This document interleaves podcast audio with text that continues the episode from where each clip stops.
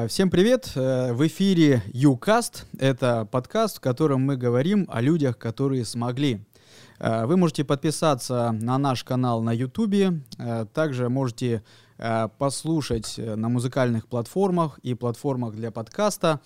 Ну и напомню, меня зовут Синьков Павел. За режиссерским пультом, как и всегда, Сергей Ефремов попросил сказать свое отчество, а я забыл. Да, Давай Сер- отчество. Сергей Алексеевич Ефремов, да. Сергей Алексеевич Ефремов сам. Это какой-то пунктик с психологии. Я прочитал, что нужно представляться всегда Сергей Алексеевич. Это важно. А, а когда ты говоришь Ефремов там СА, то это, это фамильярность. Фамильярность. Да. Новое слово. А вот, Сергей Алексеевич. Да, всем, всем привет, ребят. Я сегодня без камеры, к сожалению. Снимайте его, вот в сторис снимайте. Ну, и сегодня в гостях у нас э, очаровательная гостья, да, э, мы приглашаем э, симпатичных барышень. Ее зовут Илона Кандаурова, это деятель искусств, это заместитель директора по развитию Красноярского художественного музея имени Василия Ивановича Сурикова. Ну и девушка, которая делает просто красивые события. Привет! Привет. Как дела у тебя? Отлично. С корабля на бал, с работы к тебе рвалась, бежала. Ой, вот сразу почему-то, когда говорим про э, музей, у меня ассоциация, что это э, тишь, да благодать, спокойно, а ты говоришь вот с корабля, с бурной работы на бал. Над чем сейчас работаете на работе? А, в данный момент работаем над презентацией выставки а, Василий Суриков «Путь великого мастера». Презентуем ее завтра как раз а, вечером и готовим полностью красоту. Как обычно мы любим живая музыка, красивая, роскошная презентация, гости. И гости из Государственного русского музея к нам прилетели, которые помогли нам в том числе организовать эту выставку.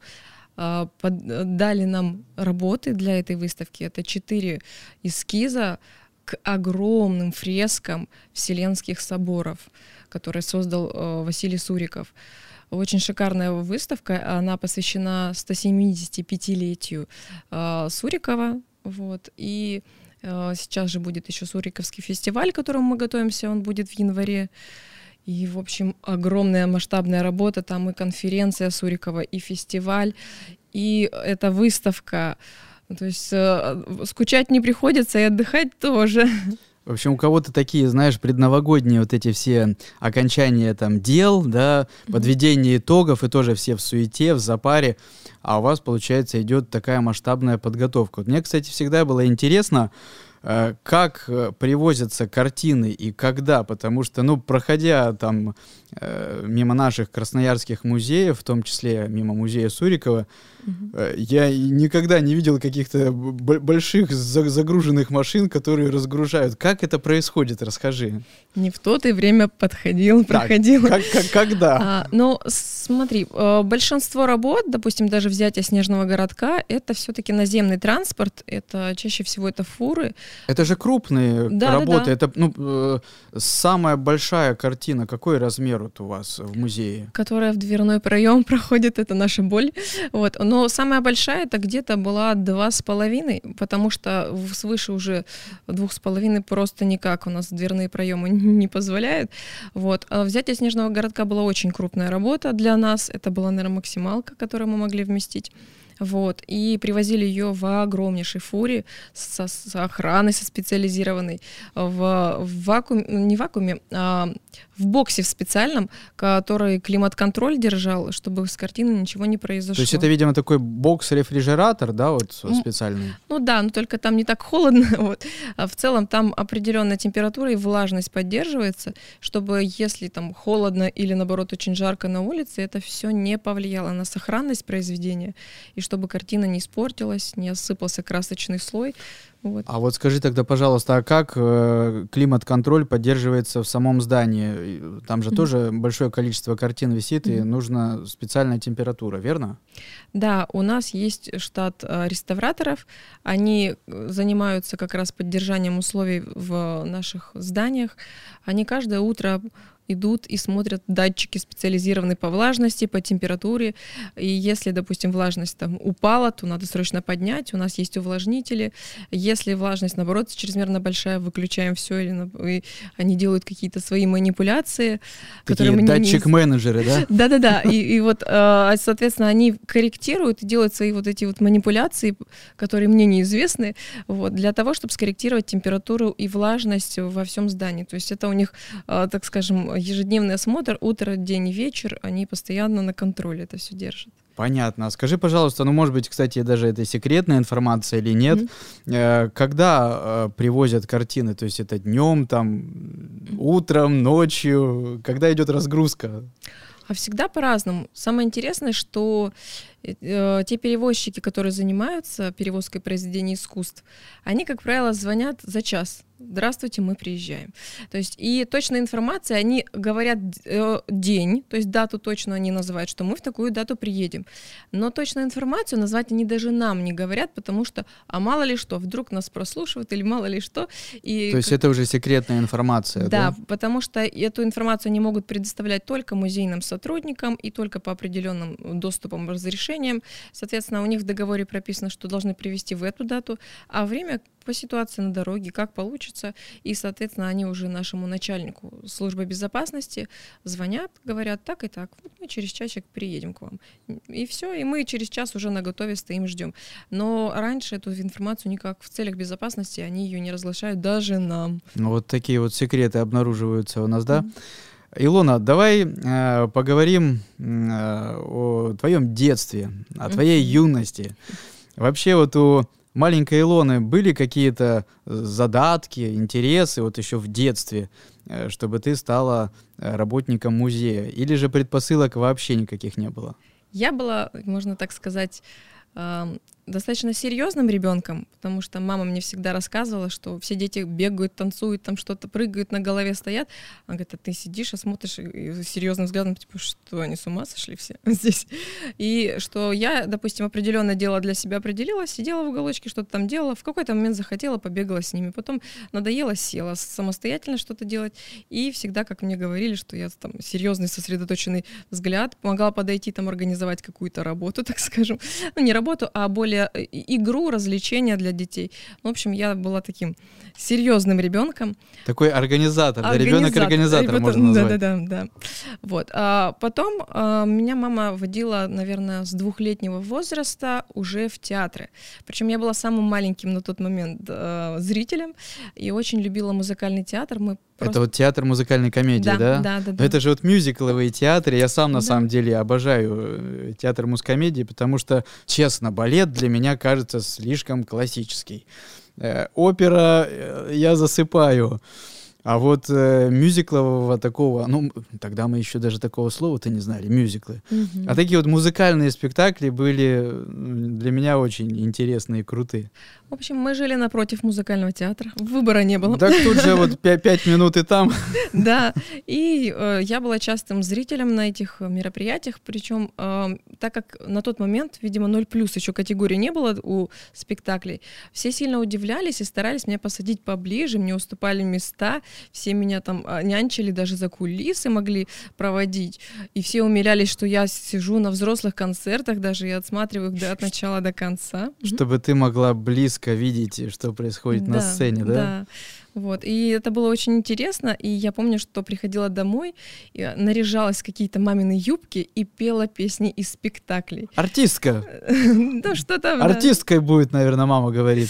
Да, и вот начинала я петь, э, танцевать, очень была довольна спектаклями, перепевала все песни, ставила сценки с игрушками, то есть мне очень это все нравилось. Ой, слушай, а помнишь еще, когда даже коллекционировали разные программки, билеты, ты вот увлекалась таким или нет? Да, у нас до сих пор остались программки разные, у нас э, мы прям папочку сохраняем, и когда сейчас путешествую или вижу какую-то интересную программку, какой-то интересный контент, так скажем, я его сохраняю для себя, не знаю, почему-то мне очень нравится эта история, потом остается в памяти, а сейчас пригождается еще и в работе, потому что мы сами создаем сейчас программки, в том числе, и это очень важная насмотренность, которую я получила. Круто, это же, ты знаешь, есть же какая-то такая цикличность во многом, да? Да. И в моде, там, в, в музыке, в том числе, наверное, вот в дизайне, да, и афиш. Не зря сейчас вот ну, я замечаю, э, некоторые заведения, они стараются привнести что-то такое ретро, да, какой-то Мгм. винтажности добавить.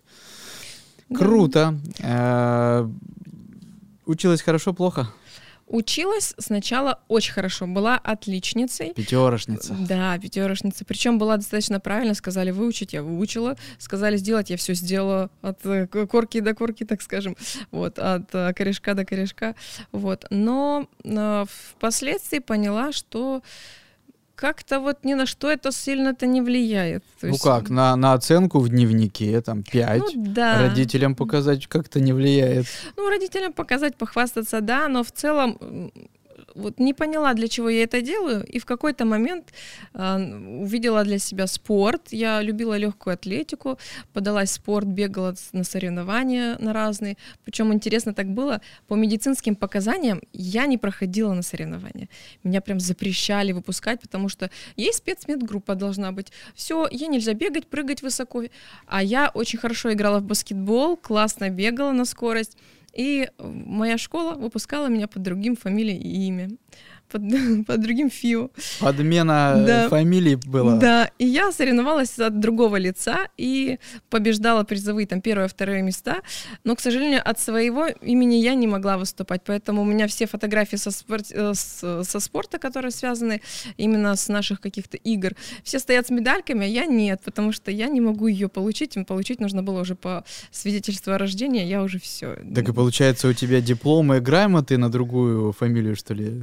Нет, я просто, а, получается, соревновалась я от лица другого человека, но, соответственно, грам, э, диплом и грамоту получал другой человек. А, А диплом я понятно. получить не могла, но бегала-то я, прыгала-то я, в баскетбол играла тоже в сборной я, Тренировалась-то я. тренировалась-то я, да.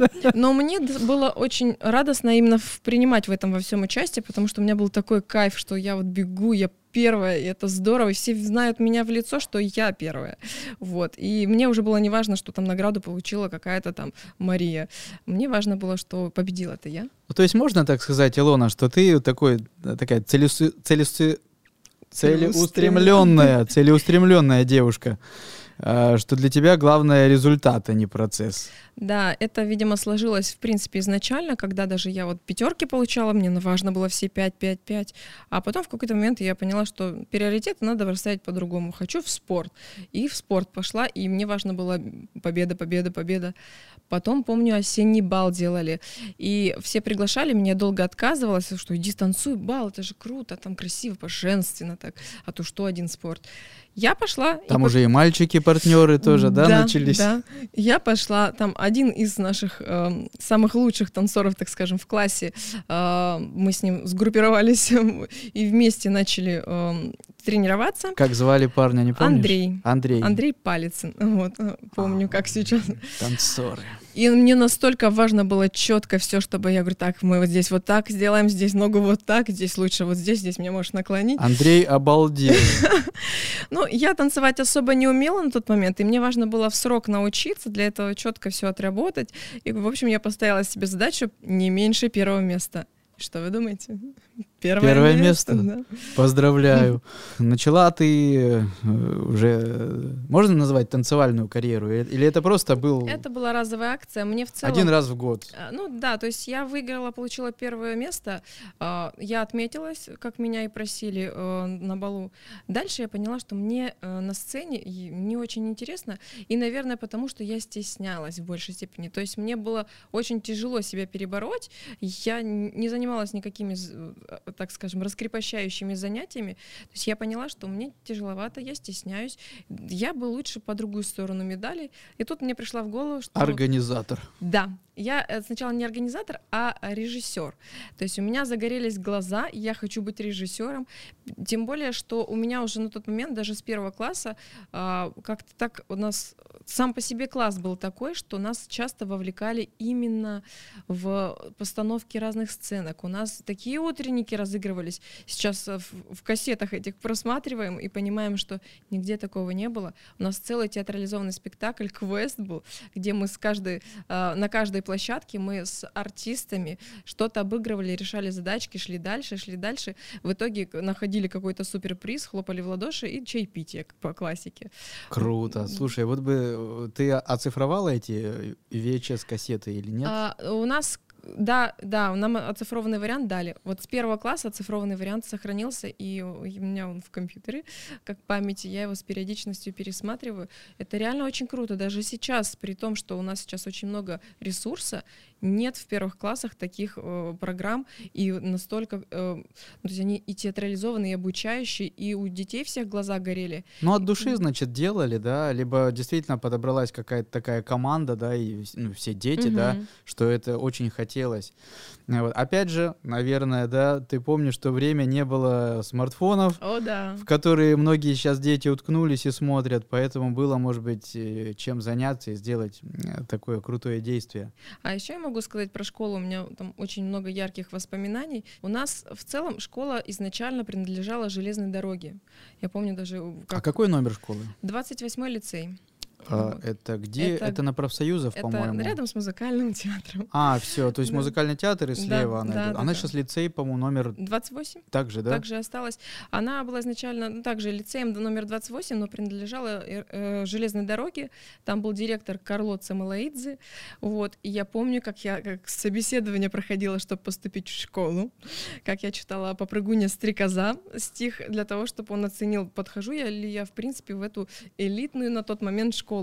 И у нас же э, в классе действительно у нас были дети каких-то там чиновников, дети артистов. То есть такая блатная была школа, да, наверное? На тот момент, да. Потом в, какой-то, в каком-то моменте где-то к старшим классам ее передали городу. И вот как раз к старшим классам я и поняла, что тут отличницей быть нет смысла, тут вообще как-то все не очень. А до этого момента как-то действительно и педагоги работали с нами по-другому, и в целом атмосфера какая-то другая была. И хотелось учиться, хотелось что-то делать, ставить сценки, несмотря на то, что мы там, что там по 8, по 9 лет мы все ну, там что-то пытались придумывать сами, танцевали на сцене, что-то там пели, вот. И было очень интересно, а потом как-то все пропало, и вот в городу передали школу, некоторые преподаватели поменялись, и пропал азарт. Но интерес к режиссерству у меня не отпал. То есть э, я я ставила несколько там в актовом зале постановок, участвовала во всех мероприятиях, но не как именно артист, а старалась именно участвовать как э, режиссер. Ставила показ мод даже. Помню, э, ангелы и дьяволы ставила. И я еще на тот момент увлекалась субкультурой готов. Я была готом, я так считала. И я училась на тот момент играть на ударных инструментах. Мне очень сильно хотелось быть барабанщицей. Роковая или рок, роковая девушка, короче, была. Да, а, вот да. А школа сама у нас была изначально, когда при РЖД была, она с музыкальным уклоном. То есть мы все автоматически были устроены в музыкальную школу, и у каждого была своя специализация. Либо там гитара, либо скрипка, либо фортепиано. У меня была фортепиано. И мы все закончили эту школу. Я добила до конца, даже когда уже не было силы желания ходить. Я говорю, надо до корочек, и чтобы все с отличием. Цель поставлена. Да, да, да. Мне же сказали, нужны корочки, значит, надо отработать. Ну, вот я пошла корочки зарабатывать, выступала тоже именно как пианист. Но так как я стеснялась сцены, у меня все равно это тяжело удавалось, пока я вот не научилась с собой работать, так скажем. Вот. А, но выступать выступала, э, первые места тоже занимала там в, в рамках нашей школы, вот каких-то мини-соревнований. И в дальнейшем, когда ставила уже показы мод или какие-то мероприятия, а, многие заинтересовались этим и сказали, что ты пожалуйста, не губи в себе это, у тебя классно получается. Это очень важно, чтобы да. на пути встретился человек, который, ну, либо своим авторитетом, да, может быть, возрастом, там, статусом, он тебе покажет. Потому что обычно ты все равно в молодости как бы такой ориентируешься, обращая внимание на какие-то, да, вот на какие-то приоритеты, да, на каких-то угу. личностей. Вот, кстати, э, заговорили, коль мы про музыку, угу. у, у Сергея нашего глаз-то дернулся, это же музыкант действующий. Угу. Вот э, ты, Илона, была рокером годом, Сережа, а вот ты в 10 лет, в 15 лет кем ты был? У меня похожая история с музыкальной школой, только я забил. Пять лет отучился, надо было 7 отучиться. Я сказал родителям, все, хватит с меня Не закончил? И, идите нафиг со своей музыкальной школы. Я, я помню, это как будто как отсидел пять лет с этой музыкальной школы. Такое было отношение. Слушай, у меня ощущения те же. Опача, действующий музыкант, ты не закончил ты музыкальную школу? Да, я не закончил, я бросил, и потом, короче, сижу такой Новый год, родители, подарите мне гитару обычную. Круто. Ну и вот, ты почувствовала в себе вот эту вот э, силу организатора, тем более у тебя уже был и опыт, и участника, и организатора. И куда ты решаешь поступать? В какой институт? А решаю совсем сделать все по-другому. Но при, причем решила, собственно говоря, не я, меня убедили, так скажем, что а, по окончанию собственно говоря, школы, либо юрфак, либо эконом. А кто убеждал? Вот, ну, мама, родители, бабушка. Вот, вот, мы говоря, эту тему, тема, да, мы да. эту тему обсуждали, как раз вот психология э, детей и родителей. Угу. Так, вот какой у тебя опыт? Было же еще то время, когда все считали, что юрфак или эконом это профессия, все остальное это просто шлак. Да, и... я помню это в том числе медики, юрфак. Ну да, еще. А, что еще, значит, было тогда прям? Ну, айтишники, кстати, тогда уже начинали. Ну, у нас как-то не очень Но было IT как-то да. Но пока не... было еще непонятно, что IT так выстрелит. Ну да, вот. В основном медики, кстати, вот тоже к ним хорошо относились, но почему-то все говорили, у них такая маленькая зарплата, лучше вот эконом или юрфак. Будешь много зарабатывать, будешь классным и везде востребованным. И, в общем, иди туда. Ну и, собственно говоря, учитывая, что у меня изначально было очень, эм, так, как все говорили, математический склад ума, вот, и я в, в школе изучала высшую, в том числе математику, и достигла очень достаточно серьезных тоже результатов, я поняла, что мне надо определяться в сторону экономического образования, потому что там у меня и там успех, у меня там все получается, я все умею. Я даже вон добралась до высшей математики, в которой четыре человека из школы всего лишь. То есть родители рекомендовали тебе на юрфак, а ты все-таки ближе к экономике? Они нет, они рекомендовали мне а, эконом, э, тоже либо юрфак, либо эконом. Я выбрала для себя эконом, потому что я занималась высшей математикой, и там все преподаватели восхищались мной и говорили, что это лучшее, что они видели в своей жизни. Вот. А в душе я хотела на режиссуру. Угу. Я хотела закончить режиссерский факультет. А у нас был в Красноярске такой факультет? По-моему, в других городах же было, Кемерово да? был, да, в Москве в можно было, в Питере, да, но в Красноярске, к сожалению, не было. Ну и все мне сказали, что режиссер это не профессия, если захочешь, ты потом им станешь, а вот а база это все-таки юрфак или эконом. Но гуманитарным наукам я не очень склонялась на тот момент, а мне больше интересны были, конечно, точные науки. И я пошла на э, экономический факультет, э, на специальность финансы и кредит на финансиста пошла учиться, именно на банковское дело. Получается, это вот наш э, КГУ тогда, да? Нет, я на тот момент поступила именно в аграрный университет, и там в, в череде аграрных всех институтов, который был, там появился как раз юридический и э, экономический. Экономический был полностью создан из состава э, вот как раз того КГУ, вот там все преподаватели одни и те же, что там, что там были. Вот. И в целом разница была только в ценовой политике, но так, я выбирала по деньгам, потому что я поступила везде на платное, угу. вот, я уже выбирала по деньгам, куда пойти, либо в СФУ платить там прилично много денег, либо чуть поменьше, но вот с теми же преподавателями, с той же программой, но просто Логично. в аграрный, который по факту э, вот не очень, так скажем, ценился на тот момент. Так, аграрка. Дай угад... да, да, аграрка, я помню, да, называли. Аграрка, ну. Э, слушай, дай угадаю. А, ты ставила день первокурсника на первом курсе? Нет, день первокурсника ставили нам старши... старшики, которые были с пятого курса, но Э, но, Но ты участвовала 100% в я номерах. Я участвовала во всем, что только можно. А, просто день первокурсника как-то так получился, что нам его показали и нам не давали в, нам дали в нем участвовать как зрителю вот а в дальнейшем там нам сказали сразу у нас есть лига КВН у нас есть студенческий Студ-клуб да да да и по какой-то причине сразу же на первом занятии меня поставили старосты. я не знаю. Старосты группы, группы да? да. Группы. Ну, соответственно, я пришла в студсовет защищать нашу группу, там рассказывать, кто мы такие и, собственно, отстаивать наши какие-то позиции. И так получилось, что я в главный студенческий совет попала в центральный, по всей агра- аграрке. Вот. И я такая, опачки, ну, неплохо, неплохо. И, э, собственно, с этого момента я начала набирать друзей. Самое интересное, что они все в культуре потом оказались старались. Друзей, ну и, наверное, и поклонников среди вот парней, да, ну, поклонники, того времени. конечно, но мне было это неинтересно. Я сразу нашла каких-то а, друзей, которые создавали свою рок-группу, они как раз искали барабанщика, а я на тот момент, ну, только училась, как бы там совсем маленькие ритмы какие-то делала, но они меня пригласили сразу выступать и к ним. Я говорю, я очень плохо умею, но я, говорю, способна.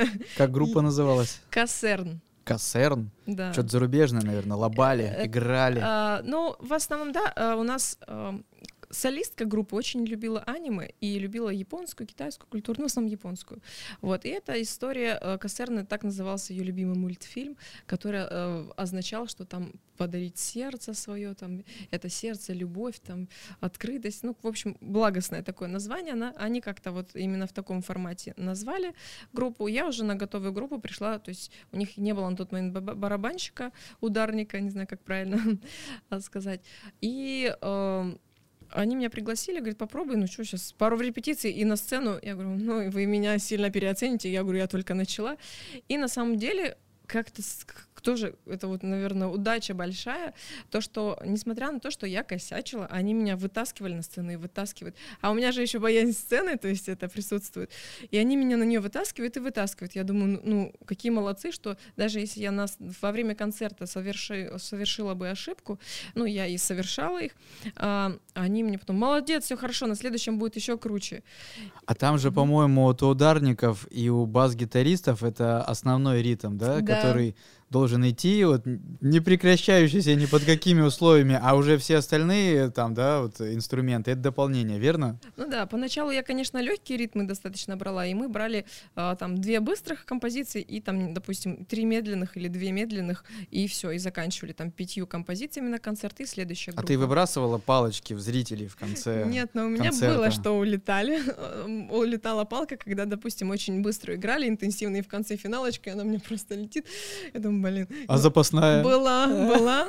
Меня научили, что нужно брать запасные. Я сразу хоп, вторую и, ну, там, допустим, завершала. И мы, помню, как-то выступали даже в, на Центральном парке, нас выбрали, что было тоже для меня очень радостно. И я на тот момент, помимо того, что я училась на финансиста, я еще сразу же пошла работать. Э, Ну, так как я вот вначале сказала, что денег надо было на учебу зарабатывать, и я по финансовым возможностям не была из богатой семьи, то есть я все самостоятельно добивалась. И куда пошла работать? Пошла работать в банк, на тот момент Росфинансбанк, и я там э, очень хорошо, кстати, прилично зарабатывала, приличнее, чем, наверное, потом специально, специалист банковский. В банках это ж такие э, условия и правила. Если Да? ты опоздаешь там буквально на 5 минут, тебя же там штрафами просто вообще завалят. Это постоянно беленькая рубашечка, черненькие штанишечки, это вот это все. Сколько лет ты выдержала в этом? Сейчас скажу, ну, порядка семи. Опа. Да, то есть я помимо того, что я сразу же вот с 11 класса пошла поступать, я параллельно пошла в банк, потому что думаю, ну что, я учусь на банковского работника, надо практику, пусть я хоть там ассистентом и помощником или кем-то там а, из низов, так скажем, буду, но, по крайней мере, буду набивать руку, и уже к концу обучения я буду владеть и профессией, и знаниями. Вот, и, собственно говоря, вот эта вся беленькая, красивенькая девочка сидит, обслуживает, а, собственно, клиентов, и тут наступает у нее обеденный перерыв.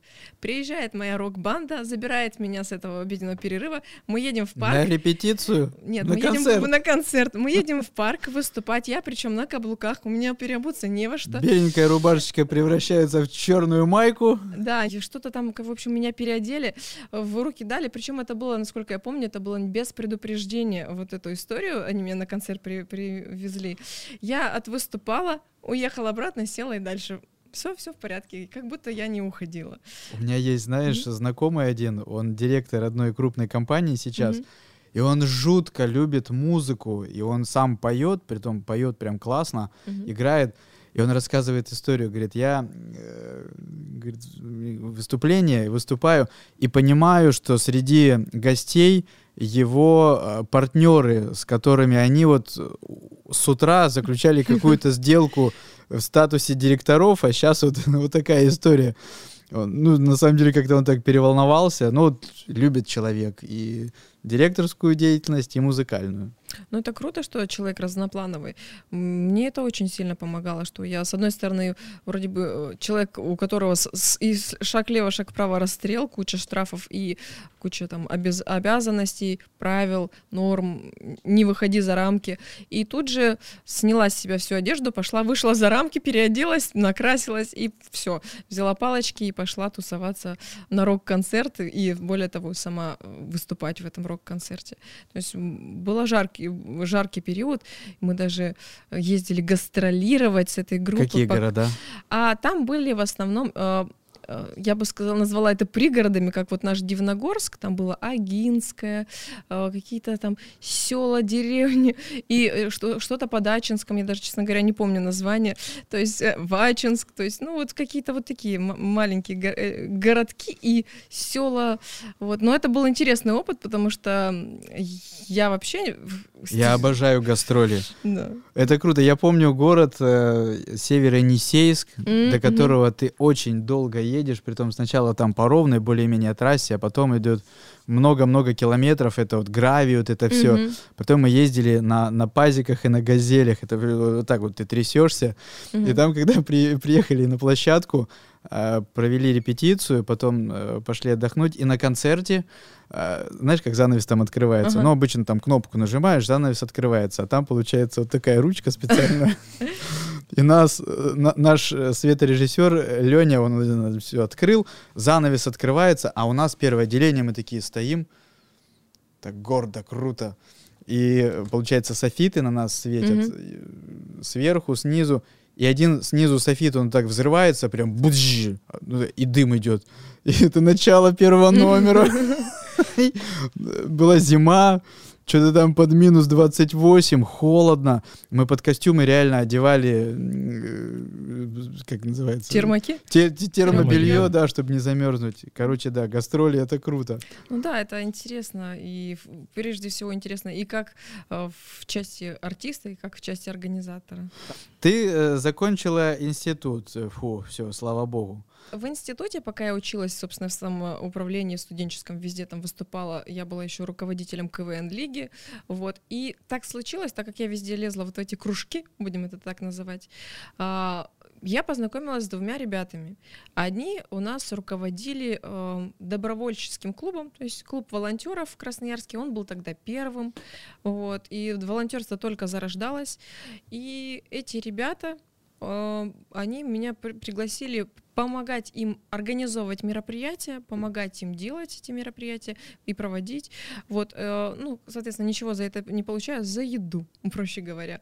Вот, и мы с ребятами несколько таких мероприятий светских провели. В том числе это был э, в честь года э, Италии в России, России в Италии. То есть это уже крупное мероприятие э, на, на весь город, можно так сказать, да. да? То есть это были губернаторские приемы, например, мы участвовали как волонтеры. Я где-то выходила на сцену просто пронести грамоту. Это губернаторский бал или это другое что-то? А, ну, это... IQ бал, помнишь, назывались IQ... они, Да, это немножко отдельное, а были губернаторские приемы, например, в честь 8 марта. То есть привозили, например, первое мое такое большое событие, привозили хор турецкого, вот, и нам нужно было, во-первых, отработать с хором турецким, чтобы у них накрыты гримерки были, чтобы все вовремя вышли на сцену, так скажем, и mm. э, у каждой девочки был, и там, и мальчика был свой какой-то артист, которому нужно было там фрукты, овощи, пахтих райдеру что-то там курировать и приносить по требованию.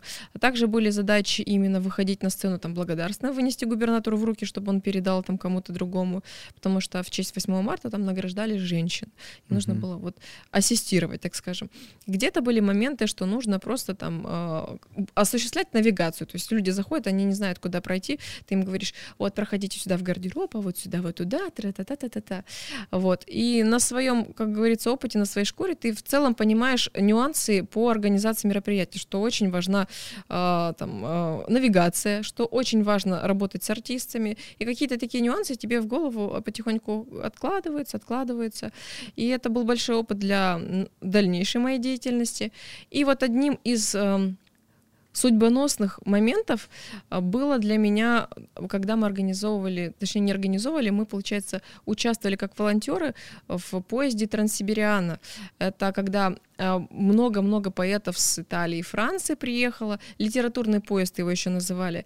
Они от Улан-Удэ проехались до Москвы, вот, и они в каждом городе выходили и смотрели на каждый город, а, что у него здесь красиво, все достопримечательности, музеи, театры, кино, то есть все они осматривали, это были иностранцы, и каждому иностранцу были прикреплены волонтеры, вот, и мы настолько классно отработали с иностранцами, что именно мы, то есть там три человека, вот те люди, с которыми я познакомилась именно в аграрке, если бы не аграрка, видимо, я бы никогда бы не встретила этих людей при других обстоятельствах.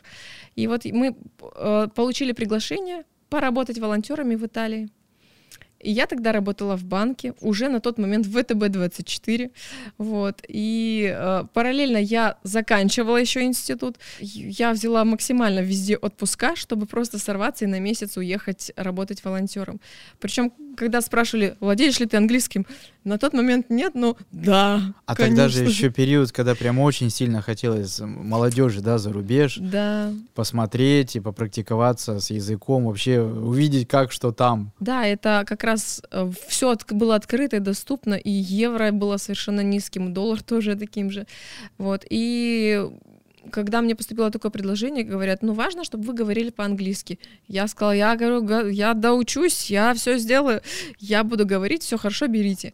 И по итогу я там с одной девушкой, которая была там э, коллега по работе, а у нее муж египтянин был, и вот я с ней договорилась, что она меня поучит английскому. Я говорю, ты на каком э, общаешься с мужем? На английском.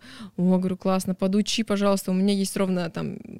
Э, кстати, у меня было 4 месяца до этого, в принципе, нормально. Я говорю, у меня 4 месяца, я говорю, мне надо подтянуть как хочешь.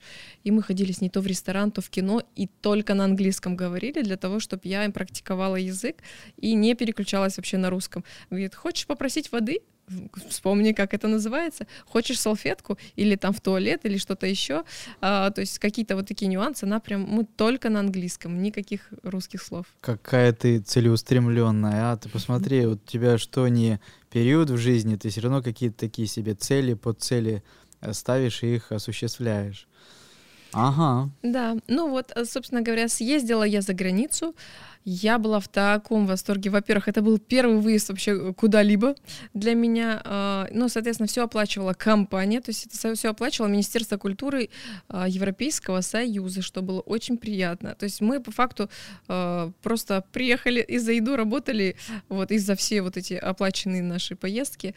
А переехать не захотелось, потому что если Коль так впечатлилась сильно... Хотелось было, но потом передумала. Вот. Работать мне понравилось очень Сейчас, сейчас э, объясню детально. То есть мы приехали, во-первых, мы нас заселили к э, Лучане Костелини. Это женщина, которая возглавляла комитет по культуре в Риме. То есть мы у нее жили прям дома, у нее была прислуга, которую представили к нам. То есть у нас у каждого... Большая личность. Да, то есть у нас была прислуга своя, причем я помню даже, когда я заходила в ванну, мне говорили, в... В... приходит с полотенцем, вас помыть? Я говорю, не-не, я сама, все хорошо, я сама. Нам готовили завтрак, приносили там еду, там что-то. Для меня это было совершенно удивительно. То есть я какая-то студентка, помимо того, что я, у меня еще особо денег-то нет, я сама зарабатываю себе на обучение. Тут параллельно на трех работах работаю, чтобы все прокормиться. И тут у меня прислуга для меня вот, вот, вот, вот так вот просто.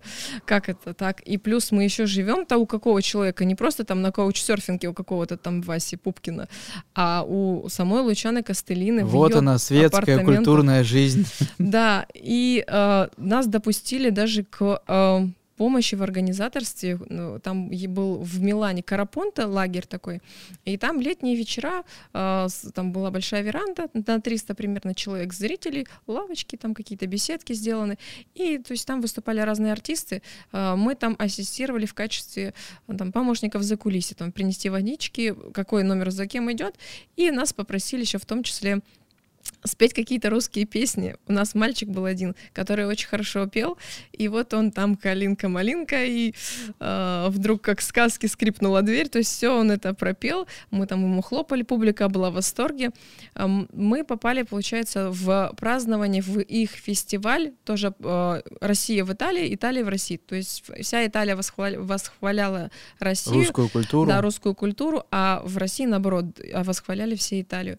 И поэтому к нам очень по-доброму относились, и нас, самое интересное, что нас каких-то троих ребят, которые, собственно говоря, еще никто. Вот, они вызывали на сцену обсуждать э, сложные политические какие-то вещи, как у вас молодежь, а давайте подискутируем. Самое интересное, что они обсуждали это все на английском и вызвали как раз меня и вот этого мальчика, который хорошо поет.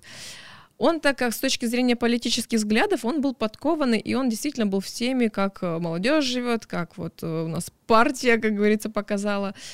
А моя задача была переводить его речь, так как я сказала, что я хорошо говорю по-английски. И вот на тот момент э, что-то со мной интересное произошло, потому что помню, что 300 человек зрителей нас вытаскивают на сцену. Мы сидим и вот как спикеры все между собой передавая микрофон друг другу разговариваем, и вот доходит очередь до нас. И, э, собственно, Андрей, как раз вот мой партнер, берет э, микрофон, начинает рассказывать, на меня смотрит и говорит, переводи. Я, улыбаясь и одновременно пугаясь всего происходящего, встаю и начинаю переводить синхронным переводом все. Я не знаю, откуда знания вышли из подсознания или чего. Я настолько активно разговаривала, причем с идеальными постановками Даже времени. сама кайфанула от этого. Я, я, рассказ... я разговариваю и понимаю, что у меня глаза округляются, я сама не понимаю, откуда я знаю, как, как называются эти вещи. Почему я, откуда я знаю вот эти слова, откуда я знаю такие термины, где я это видела, почему я, откуда я вот все это взяла. И я идеально его перевожу, потом начинает мне задавать вопросы, я ему начинаю отвечать, и у нас рождается диалог, и я спокойно себя сижу с микрофоном, и вот как вот сейчас с тобой, и разговариваю на английском, и потом, когда все закончилось, я такая, боже, как круто, а я не знала, что я знала английский. То есть откуда это взялось, непонятно. Но я э, именно в э, Италии, я в себе там, не знаю, открыла чакру какую-то. Я спокойно держалась на сцене, видимо, потому что знала, что меня здесь никто не знает, даже если я ошибусь, это не страшно. Плюс э, как-то вот на чужом языке было проще разговаривать. И как-то вот мне было легче. Я постоянно стала выходить на сцены, участвовать в каких-то дискуссиях, в каких-то обсуждениях и в каких-то концертах. И все поняли, что я хорошо разговариваю. А, я из тройки наших ребят единственная, кто говорила на тот момент на английском. И вот, собственно, начали подтягиваться партнерские какие-то связи. Мне все стали предлагать оставаться в Италии. Вот. Это какой год? Это, да, сейчас скажу минуточку, это 12-й. 2012. Да. Все мне стали как раз предлагать остаться, но меня держало, наверное, то, что у меня здесь мама одна, и вот я ей позвонила, говорю, ты бы переехала, если я вот, у меня вот тут куча предложений, то есть э, если получится, то я бы тебя забрала с собой. Она категорично отказалась, говорит, у меня здесь вся жизнь, я не хочу, и вот в этом духе. А в силу того, что у нас был с ней один инцидент, когда ее сбил КАМАЗ, на, переходя на зеленый свет светофора, и я понимаю, что, что если с ней что-то случится или что-то произойдет, или мало ли что, как жизнь повернется, здесь не, некому с ней быть вместе, и и для меня это было очень тяжело, что я не могу ее оставить совсем одну, я должна сделать все, чтобы она переехала со мной и попробую привернуться обратно и ее уговорить. Не жалеешь? Честно говоря, нет. Вот, как ни странно, нет. То есть у меня такая э, ситуация повторялась несколько раз. Я после того, как в месяц мы отработали с ребятами, мы э, жили и даже у, у даже были на фазенде у, о, господи, Каруза, у Каруза. Причем на тот момент э, я знала, что кто такой Каруза, но как бы не очень глубоко знакома была с его творчеством. И переехала, когда на родину все, «А, ты была и с родственниками Каруза общалась? Да вы вообще кто? То есть и э, когда мы жили даже в том числе у э, Карла, там это был мэр города Ластросинья, мы его, в его плантациях жили, там у него кони без седел паслись, ну, гуляли, вот, и он подходит ко мне, Ковальни, Я такая говорю, Ковали? А что такое Ковали? Не знаю. Он не говорил по-английски, только по-итальянски. Вот. И мы, э, нас по маршруту к разным людям заселяли, вот как Лучана Костелина, вот этот Карло. И э, нас сразу предупредили. Он не говорит по-английски, не по-русски, никак, только итальянский. Но вы как-то жест... жестами. Да. И он подходит, Ковали? Я такая говорю, да, Ковали, Ковали. Скакали? Дает мне лос лосо лови коня. Ну, собственно, мы пошли с ним ловить коня. И в этот момент, когда мы пошли ловить коня, конечно, меня очень сильно удивило, что там он по, по его поймал. Я, конечно, не поймала, я ему отдала лосо в руки, чтобы он второго тоже словил. Они просто у него гуляли без э, седел, э, и потом он надевает на них седла и говорит, пошли со мной кататься. Все, ковали, ковали, ковали, объясняет. Ковали — это лошадь, оказывается. Ага. Вот, да. И и в итоге он, у него оказалось, что у него дочка моей комплекции и моего возраста примерно. И он одел меня в ее амуницию, амуницию да, всю. И э, пригласил с ним заниматься верховой ездой. Причем командовал лошадьми исключительно он, потому что они слушаются только итальянский язык. И самое интересное, тогда я первый раз поняла, что такое галоп, потому что верховой ездой в целом я... Галоп на итальянском. Да. Верховой ездой я увлекалась в целом, но как бы так чисто пришла, по 30 минут покатались на, да, да, да, на лошадях. на лошадях, а, вот, и все, и ушла там с тренером немножко. Ну, в целом, рысь как бы знала, а, ну, походить, понятно, понимаю. А галоп очень страшно и очень как бы очень быстро, и, и это они там практически летят уже. Вот. И э, на тот момент он скомандовал как раз галоп, и мы по обрыву бежали, я вцепилась в коня, думаю, бля, ребята, если я сейчас отпущу, я еще и с обрыва слечу. То есть я научилась сразу галопом, у меня не было выбора, пришлось научиться. И, в общем, а, исходя из всех вот наших приключений, которые находились там, а, и тех людей, которые у нас были, там, даже в Уфице мы заходили, их слепой директор, он, руководитель, он нас по таким потаенным местам музея сводил и показал такие скульптуры. На тот момент я еще не знала, насколько это будет для меня важно. Я просто ходила, вау, вау, то есть я просто ходила, и у меня был, как каждый день у меня был восторг, потому что мы проехались там порядка 7-8 а, городов, и в музыкальных школах мы были, и в кинотеатрах, и мы изучали их творческую программу, и то, как молодежь их воспитывается. В общем, такой накопительный как говорится, был эффект к концу нашего путешествия, всех знаний, всего, что мы увидели, тем более в первый раз, и еще в таком масштабе. А, даже писатель у нас был Блэк у него сейчас, Себастьяна Грасса, а, и с, с пес со своим псом а, Блэк, он везде на книжках себя а, свою фотографию публикует, и его черный, а, черный пес Блэк, он обязательно с ним всегда должен быть. Он очень знаменит там, и он подарил мне свои персональные книги с подписью, мы даже у него были, а он считается там прям топ-топ-топ писателей. Вот, и по окончанию поездки я понимаю, не там-то я учусь, не тут-то я вообще, не, туда я пошла, все-таки надо было куда-то идти в другое место. И я возвращаюсь и понимаю, что я не хочу возвращаться совершенно... Доучиваться. В... И, и доучиваться не хочется, и возвращаться в банк вообще не хочу. Ну, приехала и сразу же пош... написала заявление на увольнение. Вот. А учебу, ну, так как я не бросаю, незакон... незаконченных дел не оставляю, я доучилась, но я перевелась сразу на заочку потому что я поняла, что мне... Я была тоже отличницей, но я поняла, что мне нужны просто корочки, и в этом я продолжать не собираюсь.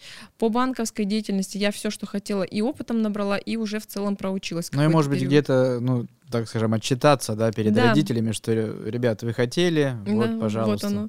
Ну и, и в целом на работу все равно высшие структуры принимают только с оконченным высшим, поэтому бросить уже, как говорится, на полпути, на полпути. как-то очень грустно, когда столько вложено и денег, и Да сил. и невыгодно, если по деньгам, да, это да, платное да. обучение. Что я вот столько работала, чтобы потом выбросить, нет. Вот, собственно говоря, на заочку перелазь, что было просто проще э, заниматься, э, и как раз меня пригласили в театр оперы балета работать там администратором. Мы один из проектов э, балетный форум Там э, я в качестве волонтера работала, мы его помогали организовывать, и я очень хорошо себя зарекомендовала, что меня пригласили на работу. Вот, впоследствии мы тоже там э, и на гастроли я возила. Ну, ну вот посмотри, очень э, я, я вот э, прослеживаю, очень часто тебе попадаются так нужные люди на пути, да, да которые тебя приглашают, либо которые дают тебе такой офигенский опыт, да, вот как с этим а, Андреем в Италии. Да. Самое интересное для меня, мне кажется, очень судьбоносный человек, это Андрей Андрейченко, тот человек, который был моим, наверное, проводником очень долгое время. Причем с человеком мы с ним не прям друзья там, чтобы прям лучшие или какие-то близкие. Просто однажды он сам учился в СФУ, а я училась в аграрке. Однажды он пришел в наш студенческий совет, в нашу КВН-лигу и говорит, я хочу сделать коллаборацию. Я говорю, окей, давайте. И он потом такой, а не хочешь у меня поволонтерить? Я говорю, давай. Потом видит, как я работаю, говорит, о, круто работаешь, а не хочешь быть моим замом? Я говорю, давай.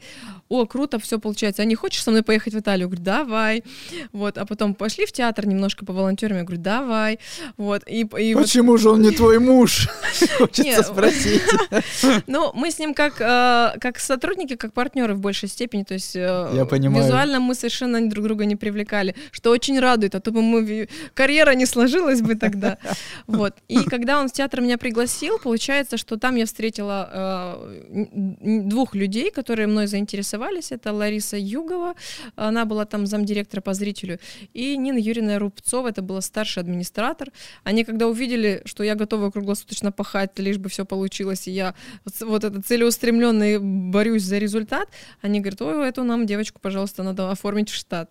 Вот. И я действительно на три года оформилась в штат э, Красноярского театра оперы и балета. Могу признаться в том, что мои друзья меня перестали видеть дома я перестала практически появляться. Я начала жить в театре.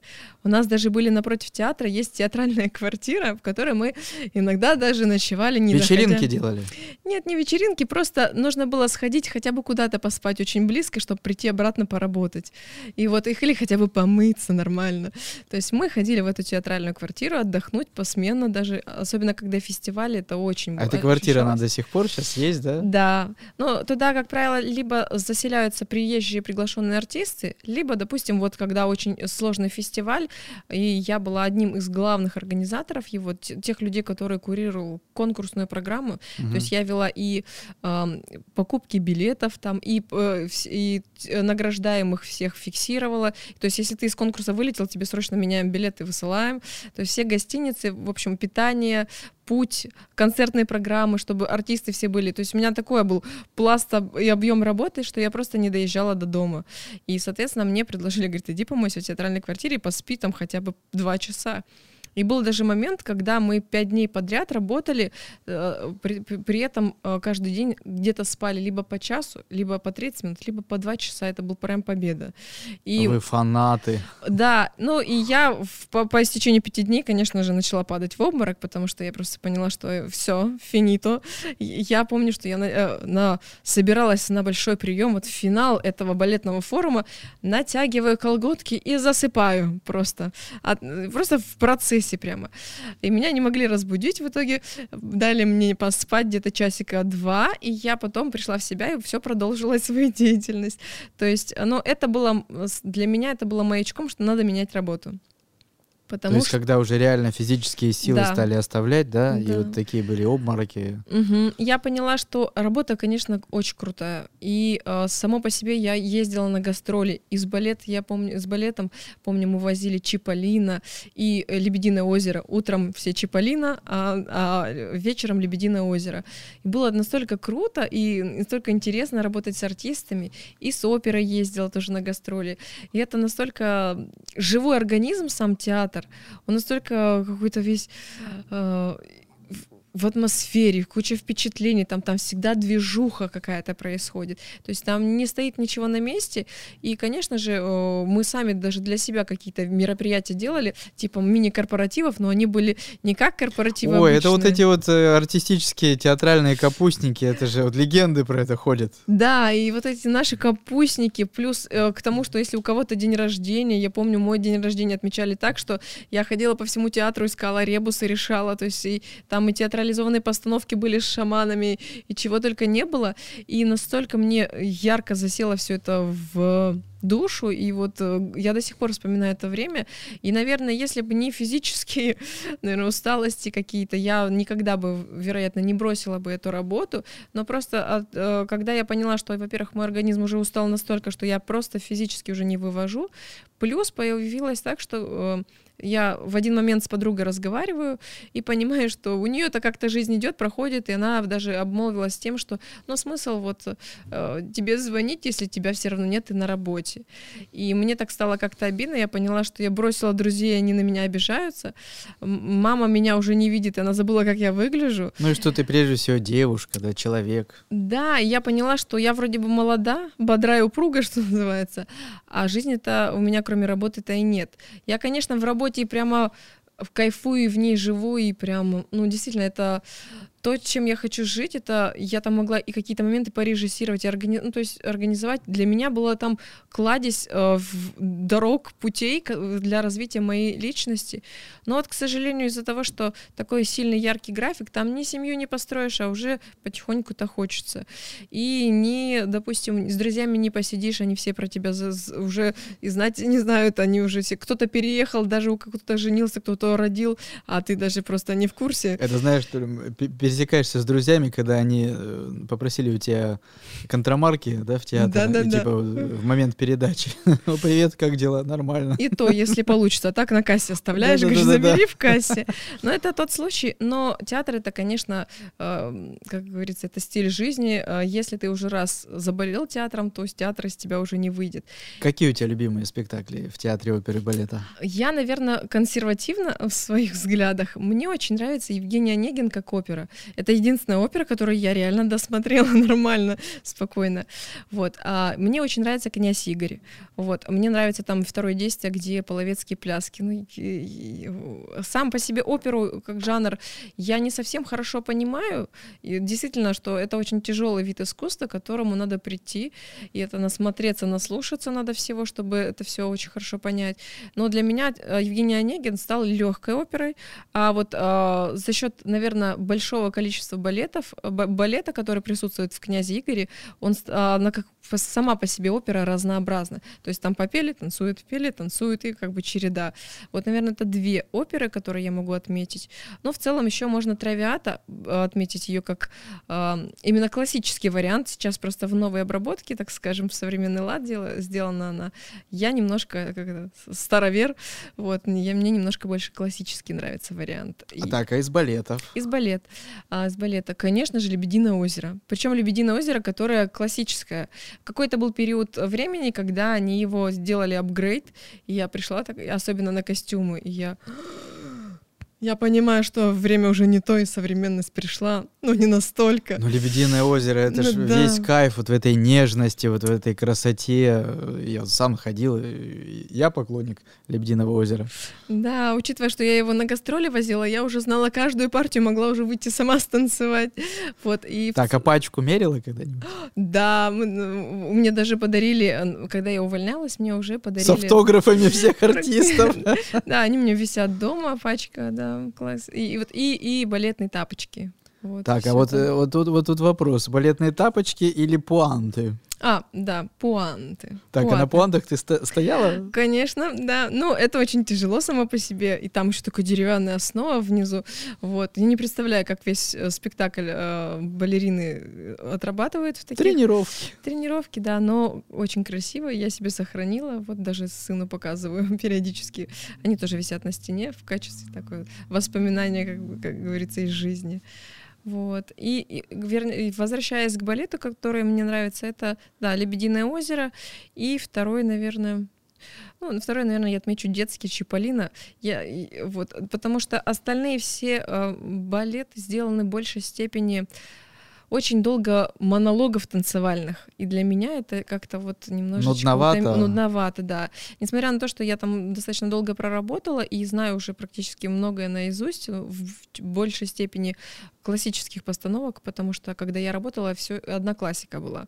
Вот. И но мне казалось нудновато, потому что я смотрю, одна балерина, допустим, Жизель, она танцует и танцует, и танцует, и танцует, и прыгает, и одни и те же движения, и ничего не происходит, и все. Прошло 30 минут, она еще одна на сцене. То есть, ну, господи, антракт, антракт в буфет. То есть, э, ну, вот какие-то такие вещи для меня были. А вот в Чиполлино там движуха. Ну, там это на детей, конечно же, нацелено. И там смешно, там комедийно, там чего стоит сеньор помидор. Вот у нас там э, мальчишка такой вот как раз в теле играл. Это прям идеально его роль, это просто супер. Вот. Ну и балет, конечно, «Лебединое озеро» — это классика жанра. В него, мне кажется, влюблены все. А куда решила пойти ты после работы в театре оперы и балета? После работы э, так сложилась тоже вот судьба, что именно в театре оперы и балета курируя VIP-гостей, я по карьерной лестнице достигла такого, так скажем, топчика. Я стала руко... ну, старшим администратором и э, курировала VIP-гостевую, где у нас, собственно, пребывали первые лица. Там я познакомилась с Кулаковой Юлией Альбертовной, вот, и куда, собственно, к ней и отчалила. Она директором была Красноярской краевой филармонии, она мне сделала предложение, от которого я не смогла отказаться. То есть она предложила мне пойти в отдел ее рекламы и навести там шороху, потому что она увидела, что я человек творческий, и при этом эм, и при этом она увидела, что я очень э, четкая, исполнительная и довожу все дела до конца. И вот мне вот прямо важно, важно, чтобы все было все было на высшем уровне, синдром отличницы такой, так скажем. Здорово. Mm. Я, знаешь, в филармонии проработал нашей Красноярской с 2000 а, с 1999 по 2006 год. Mm. Да, но ты уже, получается, это, наверное, год 13-14. 14, да, даже где-то, даже ближе, ну да, 14 где-то, вот только окончание, получается. Вот, и когда я пришла непосредственно уже с Юлией Альбертовной работать, она меня э, сначала назначает специалистом отдела рекламы, чтобы посмотреть, на что я способна, вот, и, соответственно, понять, прощупать меня, так скажем, вектор, потому что мы изначально договаривались, а, либо я в рекламу иду, либо, может быть, я тоже становлюсь администратором, вот, и курирую работу с артистами, с вип-гостями, как я это делала и в театре. Но э, ей не хотелось меня в, ту же среду, но в другое учреждение, ей хотела, чтобы я росла профессионально. Что меня тоже порадовало, потому что предложение не от меня, а от нее поступило. А, то есть меня оценили, меня позвали. Это было очень здорово. Вот. И я прихожу, начинаю потихоньку вникать, въезжать в рекламную сферу. Ко мне подходят, говорят, там фальцовка какая будет? А 200 грамм или 300 делаем бумагу? А вот здесь обрезка какая будет? Я, я то есть какие-то э, тонкости, да, профессиональный сленг. Да-да-да, и я стою, говорю, что, что? Говорит, мат, мат или глянец, или мы возьмем там, и начинают мне просто терминами закидывать. Я захожу, думаю, господи, кто эти, что, на каком языке? И я начала вникать первое время, конечно же, во всю профессиональную стилистику и во все нюансы, э, изучала там, гуглила, вот, ездила на производство, понимала, что мы печатаем, если на такой-то бумаге надо пощупать, это вот 200 грамм, это 90, это вот такой цвет, а это такой красочный слой, а тут RGB, а тут JPEG, и тут вот так сохранять. Один работает в иллюстраторе, другой там э, в, в Coral Draw, там третий там еще в чем-то. Я сижу, думаю, господи, а еще программы между собой не сочетаются, и э, если один в иллюстраторе сверстал, нужно переделать другую. Я думаю, боже, какая наука. Вот. И в итоге э, освоила всю эту историю, начала изучать аудиторию, которая у нас для рекламы, собственно говоря, наша целевая. И и у меня начались, получаться, успехи. То есть у нас э, очень сильно взлетели продажи и с моего присутствия. И э, рекламные кампании, которые я делала, стали э, транслироваться и в телеканале Прима, и на других каналах. И вот мы в тот момент как раз с Примой очень сильно подружились, с Сураевым, с Еленой Овсяниковым, Овсяниковой. Вот. И И в какой-то момент просто мне Юлия Альбертовна говорит, давай начальником, давай руководителем отдела на рекламы. Я говорю, а давайте. вот. Я не отказываюсь от повышений. Вот. И в дальнейшем, когда я уже стала начальником, я начала уже помогать режиссеру филармонии делать какие-то промо-мероприятия. То есть мы делали в ночь филармонии появилась такая история. Мы делали зарядку на площади БКЗ. Вот. И причем в какой-то момент даже я ее сама проводила совместно с Экселентом. Они меня научили. Сначала их тренера выступали э, в качестве э, тренера, потом они говорят, а что ты, пора выходить на сцену. И начали меня выходить, чтобы я проводила зарядку. А, потом было самое такое из ярких моих промо-компаний, это когда мы делали автопробег по городу. Я знаю, что идея как бы сама по себе-то не новая, но на тот момент почему-то никто в ближайшие годы ее не проводил. Думаю, это же все на поверхности лежит. И мы взяли Siberian Percussion, коллектив наш, а, собрались в путь-дорогу, большой кортеж из а, машин устроили, и на финалочке у нас было над, над самим БКЗ у нас летал э, вертолет и опускал такой флаг филармонии. Мы такие, это наш флаг. Я говорю, ну, здесь нужен был гимн, но гимна, к сожалению, не было. Вот, и... И Сибириан Перкашин да, на ударных си... бы гимн. Ну да, но они играли свою композицию, то есть они играют, получается, вертолет летит, опускает флаг, куча машин разного калибра. Я говорю, здесь не хватает танков и какой-то еще более крупной техники. Но очень масштабный был автопробег, он везде был заснят, конечно же. Не то, что с нашим лого в большой флаг э, летал вертолет по всему городу, это было было, конечно, вообще очень круто. Так, а вот слушай, я же в прошлом артист свободного балета Валерия mm-hmm. Терешкина, и в этом году коллективу исполнилось 35 лет. Да.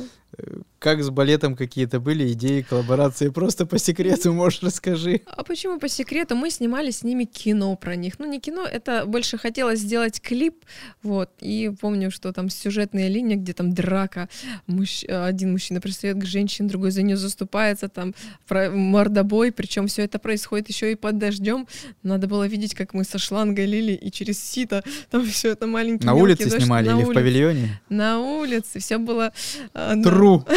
Да, все было действительно реалистично. Ну и плюс а, финансирование не позволяло сильно там, так скажем, студии использовать. Ну и плюс мы хотели как раз именно, чтобы здание филармонии попадало и вот эти ее кулуары, лестницы. И было очень удобно именно тянуть шланг с филармонии, там сверху лить, снизу ты на лестничной площадке находишься, на тебя льется дождь.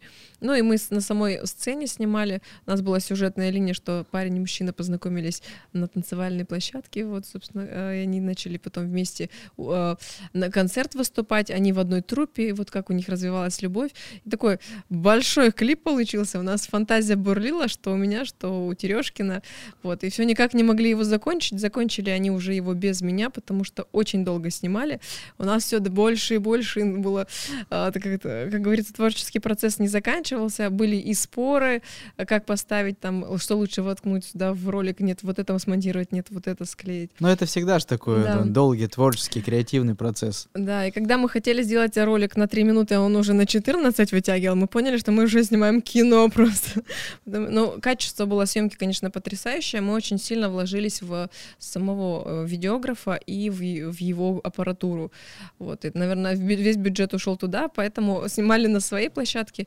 Ну, атмосферу, конечно, классно мы передавали. У нас были и дым машины, вот и искусственный дождь, так скажем, вот, и свет театральный везде был. И э, в филармонии же там и кафе «Оникс», и большая площадка, и маленькая, и камерная, и улица, и все, что душе угодно. Вот, и было очень круто. И, конечно, с ними с одно удовольствие было работать. Еще Олю Сергееву помню, она прекрасная, конечно, арт-директор была. С ней было очень круто. Мы с ней очень много спорили, но это было так интересно. Молодцы, Ой. у вас очень здоровская работа получилась, потому что я понял, про какой ролик и фильм ты говоришь, я смотрел его. Mm. Там прям реально классно, там под дождем, страсть, там злость и любовь, вот это все круто. А сколько раз они вот этот удар делали, который там в ролике указан? Мы просто один раз, по-моему, случайно получилось по-настоящему. Нормально. Ну, зато как эффектно, говорю, отличный кадр, говорю, берем. Вот, ну, в общем, с Терешкиными поработали, ребята молодцы, очень отзывчивые, очень такие легкие на подъем. Не, и Валерий Борисович, э, руководитель, и вот его команда, сами все артисты. Мгм. Очень такие позитивные, легкие на подъем ребята, девчонки. Ну, с ГДНК работали, тоже был интересный проект. Еще тогда как раз все VR-технологии появлялись, и мы решили одному из солистов прицепить на голову камеру в 360. Вот, и помню То очень есть много... станции это все и снималось, Да. да? Очень много юмористических роликов э, было на тот момент, потому что к голове не было никаких э, креплений, и, собственно говоря, камеры у нас в Красноярске в целом не было такой, которая крепится. И вот это все только зарождалось, и я помню, что мы на него на голову прямо как-то вот привязывали, и у него такой штырь из головы, и тут камера, которая вот так вот смотрит. И э, даже телекомпании эти фоточки себе расшаривали, потому что там какой-то как будто шпион среди ГДНК, все танцуют, танцуют, и он такой чик, с головой вот, вот такой, и, и со шпионским, э, со шпионской камеры выходил. Но очень здорово было, потом мы это презентовали на разных э, выставках, посвященных э, новым медиа культуры. Вот, и на тот момент это было прорыв, это было только начало, сейчас это, конечно, уже, как говорится, уже от прошлый век, а на тот момент это было круто. Мы брали VR-очки, людям э, надевали их и предлагали им прямо окунуться в танцы, и вот как раз вы как, как солист э, ан- ансамбля танца Сибири, вот ваша партнерша, вы танцуете, и вот кружите здесь вот по, по левую сторону. Одни ребята, по правой другие, впереди зрители, сзади э, кулисы, и тоже были интересные моменты, что мы не только снимали сам танец, но, и, соответственно, они переходят за кулисы, переодеваются и обратно выходят. В общем, все за кулисье тоже. Все за кулисы тоже, как девчонки там поправляют макияж, такие быстрее переодеваемся, там все. И все это Там же снималось. бывает НД с матами, там бывает и с крепким словцом. Да, и все это снималось, и это было здорово, что ты как бы изнутри прямо процесс. На тот момент это было реально очень круто, и мы так задавали тон по рекламе, особенно в учреждениях культуры. Вот. Молодцы. Вот у тебя артисты и э, в Театре оперы балета, Мгм. и в Красноярской филармонии, афиши, артисты, наши красноярские, приезжие. Почему музей? Музей, да, это было интересно, интересный переход для меня. Необычно. А, Для меня это тоже, с одной стороны, это карьерный рост, потому что здесь я уже замдиректор по развитию, там я была руководитель отдела рекламы. Вот. И, и это первое, это карьерный рост именно в должности. А второй момент, э, в филармонии у нас случилась э, история, когда у нас э, арестовали наших, наше руководство, позакрывали все, что только можно. У нас были там и допросы с прокуратурой, и разные ситуации, которые транслировались во всем СМИ на тот момент. И, соответственно, у нас вся команда начала уходить. Вот. Случилась неприятная история, и мы все просто потихонечку пон- пон- понимали, что пора, в общем, искать себе какое-то место. А на тот момент у меня, э, как говорится, стыло э, го- год уже как предложение от Владимира Сергеевича Лузана, который был директором нашего музея. Вот. Он год как пытался меня уговорить, а я все говорю, нет, у меня классная команда, я не пойду. Я не пойду даже ни за какие деньги, ни должности, э, потому что мы реально тоже жили Не, а, здоровская с- команда это вообще, это Да. всегда большой... Зарплата зарплаты, но когда э, Ну в да. кайф работать с этой командой, когда Ну. уже такие взаимоотношения появляются, то тяжело уходить. Действительно, когда очень высокая зарплата, но при этом коллектив про- проклятый, ужасный, то хочется все равно уволиться, потому что каждый день ходить, где тебя там журят или что-то еще, или, как всегда, тебе неприятно там находиться, а большую часть времени мы на работе проводим, то, конечно, хочется сбежать. Поэтому мне важно было с той командой, тем более я, когда пришла в филармонию этой команды, еще толком-то и не было. Я с нуля практически весь отдел выстраивала, набирала персонал, обучала, вкладывала душу. Мы все срабатывались, пристраивались. У нас стали получаться крутые проекты. И тут хоп, получается, вот тоже три года отработала, и получается вот началась история такая с, э, с арестами руководства, с, с, разборками, с инцидентами с разными. И мы, мы просто постепенно люди все начали уходить. Вот. И мы поняли, что надо присматриваться куда-то. И я посмотрела, что у меня как раз предложение быть замдиректором. Причем самое интересное, что оно меня ждет уже целый год. Думаю, если что-то ждет, как говорят, если вещь твоя, она тебя дождется. Она тебя дождется. То же самое было и здесь. То есть э, раз меня ждет год, и до сих пор меня зовут, и как раз как только вот это все произошло, мне звонят, а ты не передумала? Я говорю, ну... Как специально, да? Да-да-да. Как будто знали. Я говорю, ну вот теперь, наверное, мне пора.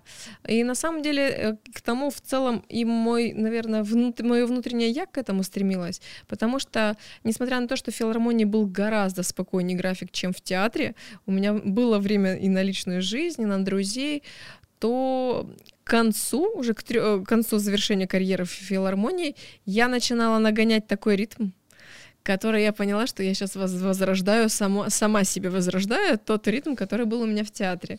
Вот. И э, хорошо, что меня в этот, в этот момент остановили, потому что мысли о том, что я хочу создать семью, у меня начали уже появляться, но у меня было столько крутых проектов, что мне просто не хотелось от них отрываться. И чтобы меня оттуда оторвали, нужно было просто, как говорится, выбить из колеи. И вот когда произошел этот арест, это было выбивание из колеи, потому что все те, с кем я дружила, все, все те, кто для меня были, а, как говорится, авторитетом, эталоном, а их сейчас больше нет, и получается, что и, и люди стали увольняться, кто-то стал бояться, кто-то по другим причинам. И меня лично, вот э, для меня это потеря авторитета, потому что Юлия Альбертовна для меня была авторитетом, вот, и я поняла, что мне надо тогда идти дальше, потому что Владимир Сергеевич Лузан — это как раз тот человек, с которым я познакомилась в филармонии. Это у меня цепочка людей. Он был замдиректором по маркетингу и рекламе, я была его непосредственно подчиненной. Потом его повысили на директора музея, вот, и, э, и он меня звал к себе в музей перейти. А, то есть уже у вас уже тоже сложилась такая некая команда, да? Да, да то есть он был тоже однажды частью нашей команды, и я его знала, я с ним сработалась уже хорошо, и вот я за ним и ушла в итоге. Думаю, раз Юлия Альбертовны нет теперь, значит, нам надо переходить к тому человеку, который следующий у меня по, как по статусу для меня авторитет, и ушла к Владимиру Сергеевичу Лузану, тем более, что он пришел в музей и только начал выстраивать команду, и у него там тоже все было еще в сыром зачатке, так скажем, и нужно было ему помогать, у него не было э, правой руки, так скажем, поддержки, и тут же, как только я перехожу в э, музей, он меня увозит в Петербург, и мы попадаем на культурный форум, и как раз общаемся с разными искусствоведами, вот, с разными скульпторами, художниками. Я попадаю сразу в эту среду, и начинаю понимать, что это вообще не скучно. То есть тут такая нисколечко, движуха. Нисколечко. Вообще такая движуха, что э, спать невозможно. То есть э, где это время на сон? И здесь столько всего можно делать. И я пришла, единственное, конечно же, пришлось скорректировать сам состав команды, э, потому что те перемены, которые необходимо было сделать, и то современное видение, которое нужно было внести, в том числе и по рекламе, и по мероприятиям, а, многие с этим просто не могли смириться. Взрослое поколение. Э, самое интересное, поколение. нет, девчонкам 27-28 лет было. Молодые. Молодые, а взгляды такие были как бы, не, не то чтобы консервативные, но я бы даже осмелилась сказать, э, устаревшие. Потому что я когда начала говорить про имидж, про бренд, про корпоративный стиль, про этику и про мероприятия событийки, все просто такие, что за женщина, что она пришла все тут со своими, что она со своим уставом в наш монастырь. Да, то есть э, поначалу все, конечно же, прям это отрицание была первая стадия, потом гнев, э, и те, кто выдержали, они остались. Я сама по себе достаточно жесткий руководитель, и все, кто был в моем подчинении, знают, что я очень жесткий руководитель, очень требовательный. И я не люблю ошибок, э, особенно ошибок, которые систематически э, случаются. Да, ты можешь ошибиться по незнанию, да, ты можешь ошибиться по невнимательности случайно, ну, пару раз. Но если ты по незнанию в, одну и ту же, в одном и том же моменте ошибся уже пятый раз, ну, у меня, я уже начну э, грубо общаться и, или вообще в целом предлагать увольнение. То есть если в целом, допустим, касаемо имиджа, имиджа для меня это в целом очень важная история. То есть, если ты обслуживаешь клиента, и ты предоставляешь услугу, и ты предоставляешь учреждение культуры, светский уровень, вот, то ты должен выглядеть эстетически привлекательно, э, по красиво. мере. Ну да, по меньшей мере, да. То есть ты должен быть опрятным, ты должен быть красивым, у тебя все чистенько, аккуратненько, и ты должен быть в целом эм, соответствовать статусу и не знаю, презентабельный внешний вид. В целом я одно да потому говорю, но э, я старалась это донести разными способами, и для меня было очень сложно внести корпоративный стиль, как, как э, для меня еще было сложно объяснить, что он необходим, особенно когда я начала вводить дресс-код, там целое отрицание огромное произошло. Илона, но вот наверняка взрослое mm-hmm. поколение музейных работников, которые тогда работали, когда ты пришла, mm-hmm. наверное, за спиной говорили, вот, э, пришла конечно. молодая тут со своими правилами. Да, конечно. Вот это вот противостояние, как, как его лучше, как его выдерживать, как выдержала его ты?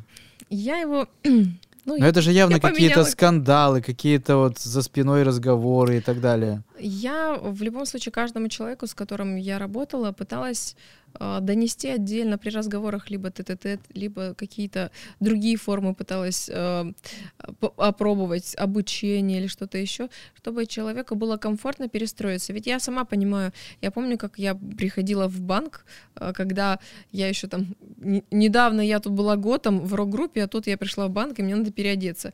Более того, даже не, не недавно, а час назад. и мне нужно было, то есть у меня был и пирсинг, и все на свете. И помню, как мне сказали вначале, когда я устраивалась на работу, девочка, ты себя переведи в порядок. Порядок. Да, ты видела, что у тебя тут э, кольца там всякие, все остальное, чтобы мы, э, мы, конечно, ты нам нравишься, но к вечеру надо поменять внешний вид. Вот. И к вечеру я пришла совершенно без пирсинга, и меня подруга там так все накрасила и сделала мне прическу, что я абсолютно идеально выглядела. И я понимаю, что перестраиваться, особенно когда ты там в одной, в одной комфортной зоне привык находиться, а потом хоп, и тебе надо перестроиться. Это очень тяжело. Я попыталась э, договориться, но не со всеми произошло. То есть кто-то захотел перестраиваться, кто-то посчитал меня чрезмерно там, не знаю, навязчивой. Много людей было, которые навязчиво тебя посчитали или нет? А, на самом деле очень много и очень много уволилось по итогу. Вот. Почти все, но, по крайней мере, в моем а, отделе, в моем подчинении у меня, наверное, осталось, наверное, три человека. Вот, из тех отделов, которые были в моем подчинении, я, честно говоря, год пыталась абсолютно как-то обучать, напоминать, ребят, нужно здесь вот так, ребята, а вот здесь нужно вот так, а давайте там э, сервис, вводить безупречный сервис, безупречное обслуживание или еще какие-то вещи. А, и по итогу я понимаю, что я постоянно сталкиваюсь с сопротивлением.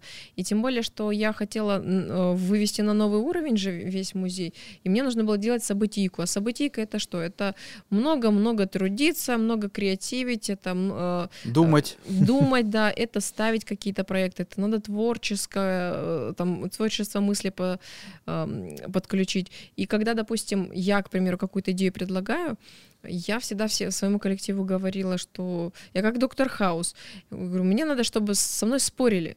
Я говорю, и доказывайте свою идею. Вот вы отстаиваете свою позицию, я буду отставить свою. Я говорю, давайте в этом работать. Почему нет? Я говорю, я не против, чтобы со мной спорили. Мне нравится, когда вы готовы высказаться. А как отреагировало вот уже непосредственно твое начальство, твоя, твое, твоя дирекция?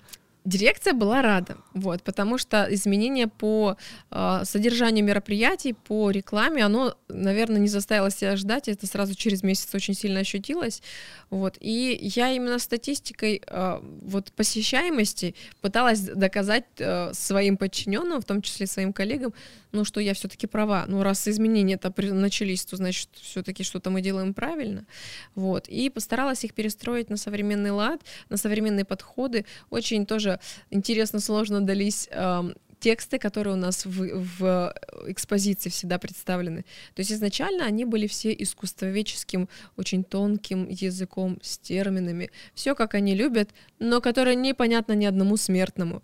Я говорю, я как простой смертный, как иероглифы воспринимаю весь ваш текст. Он прекрасен, но ну, я, я говорю, я вроде не тупая, э, но я вроде имею образование, то есть опыт определенный, но читая ваш текст, я чувствую, что я прям очень, я днище, я ничего не знаю знаю.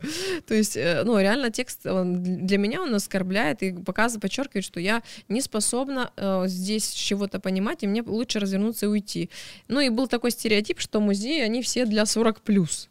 Вот. И я хотела, главная задача была бороться с тем, что это не 40 плюс, ребят. Ну, то есть э, эту аудиторию надо планку не то чтобы снижать, но и добавлять в целом аудиторию молодежную. Ну, в общем, мы начали креативить, э, делать разные мероприятия, в том числе как и тусовочного характера. А я бы назвал, вы начали делать такую прям революцию музея, угу. по крайней мере, музея Сурикова, потому что, ну, я тоже люблю искусство и ходил в разные наши музеи, но у меня тоже сложился стереотип, что это бывает не всегда интересно, и даже где-то скучно. Но вот, э, там, не знаю, года три назад, придя в музей Сурикова, вот как раз-таки на мероприятие, возможно, которое ты и твоя команда организовывали, но это совсем по-другому. Возникает какой-то интерес, какие-то впечатления, эмоции. Хочется это все там, ну, зафиксировать и в голове, и на телефоне, заснять. Это круто. Угу. Поэтому, на мой взгляд, вы просто делали и делаете революцию в музее. Да, я помню проект Арт-бар, да, который мы с тобой делали. Да, ты одна из первых, по-моему, работников музея, которые пригласили барберов на тот момент. Такая... На тот момент мы были, да, первыми. Ну, потому что мы с тобой как-то сами решили за коллаборацию сделать. Насколько я помню, по-моему, у тебя была эта идея как раз с музейчиком твоей мамы. Да, да, да. Вот, да. и подошел, а дальше, как говорится, слово за слово, и мы поняли, что нам надо делать и выставку, и в целом мероприятие. И да, получилось... я потому что тоже люблю сразу говорить свои мысли, может быть, они не оформлены уже в какой-то итоговый mm-hmm. проект, но вот когда вот, э, вот я тоже за то, что слова, мысли, идеи, они рождают что-то. Вот, и с этого, собственно говоря, и все и началось. И, во-первых, я, когда стала меняться, обновляться команда, я уже сама подбирала тот персонал, который мне нужен. Часть людей я забрала с филармонии, которая, собственно говоря, была этой командой. Там же все развалилось. И я говорю, ну, ребят, ну, раз там все развалилось, давайте ко мне. И они, зная, как я работаю, несмотря на то, что я жесткий руководитель, они с огромным удовольствием пришли ко мне. То есть часть людей я с театра оперы балета, когда-то они у меня были волонтерами, я их пригласила к себе, чтобы они у меня здесь работали. И они теперь у меня... То есть я собрала с разных мест работы таких умочек, которые мне когда-то очень помогли, когда-то мы с ними круто отработали. Вот. Кто-то просто пришел спонтанно. Но у меня действительно слет такой театрально-филармонический получился. А у тебя большая команда? Сколько человек? Так, сейчас посчитаем. Ну, у меня порядка э, именно двух отделов, порядка 14 человек. Вот. Илона, mm. зачем тебе это надо? Зачем нужно совершать революцию? Все же уже устаканено и плюс-минус понятно. Что тебе это дает? Мне, наверное, это дает внутренние какие-то ощущения Uh, не знаю, радости. Я, когда вот готовишь мероприятие, у тебя глаза горят, тебе настолько хочется все это делать, и ты не знаю, ты живешь этим полностью. Это ведь тяжелый это... путь ломать систему. Ну, а да, а ты ее ломаешь. Я да, я постоянно почему-то ее ломаю, прихожу в те места, которые надо перестроить, переделать или что-то заново с нуля создать. Ну, наверное, с нуля создать, может быть, кому-то показаться это проще, чем, э, чем отработать с тем, что есть, но отработать круто. Я, честно, пыталась отработать с тем, что есть, но мне тяжело дается, потому что люди все-таки сложно меняются, и это, на это уходят годы, а столько времени нет. Если ты эффективный руководитель, тебя нет столько времени, проще как бы какие-то части команды самых вредных а, обновить. Вот. И для меня это ну, это моя жизнь. Это я в этом, я изначально как-то вот любила всегда вставить какие-то шоу, какие-то театральные истории, а, в каком-то своем мире находиться. Вот это все. Это как мой... Кто-то говорит, что это каждый проект это как ребенок. Может быть, да, я к этому бы отнесла. Потому что ты когда вынашиваешь, делаешь, и это еще получает признание, это настолько круто, и эти эмоции, они сравнимы, наверное, с тем, как артист выступает на сцене, и потом, когда он закончил концерт, у него такой Вау. То есть, ну, то есть у, у, и, и одновременно и опустошение по окончанию получаешь, что фу, все закончилось, и, и получаешь какое-то прямо не знаю, какой-то кайф. То есть лучше этого я ничего не испытывала в своей жизни, не знаю. Для меня это очень важно делать и не стоять на месте, и идти вперед всегда, новое, придумать что-то новое, всегда повышать планку, удивлять людей, чтобы, чтобы говорили, что мы крутые. Мы а много людей вот, удивленных, которые, может быть, пишут, э, какие-то оставляют э, свои рецензии? Да, с каждым годом их все больше и больше, и эти люди чаще всего, кто очень сильно активно пишет нам слова благодарности, они становятся моими друзьями. А есть, может быть, какое-то, есть такое понятие вообще в музее, как вот э, модно вот, вот так вот делать или не модно? Угу. Понятие моды есть в музее? Ну, модно или не Смотря модно? даже там на наши столичные большие города, даже, А, может быть, за рубеж. Да, у нас есть, конечно же, такие э, эталонные э, музеи. Мы смотрим, допустим, на Пушкинский музей в Москве. У них очень много современных технологий, и у них классный современный подход именно к молодежи к общению с аудиторией, то есть у них там и всякий VR, и все, что душе угодно есть. И при этом они не теряют свое лицо, то есть они при этом на высоком уровне, потому что если ты скатываешься в развлекаловку, то ты э, можешь стать просто низкосортным музеем, который тут там и пьют, и курят, что называется, там, и там и дискач тут в музее.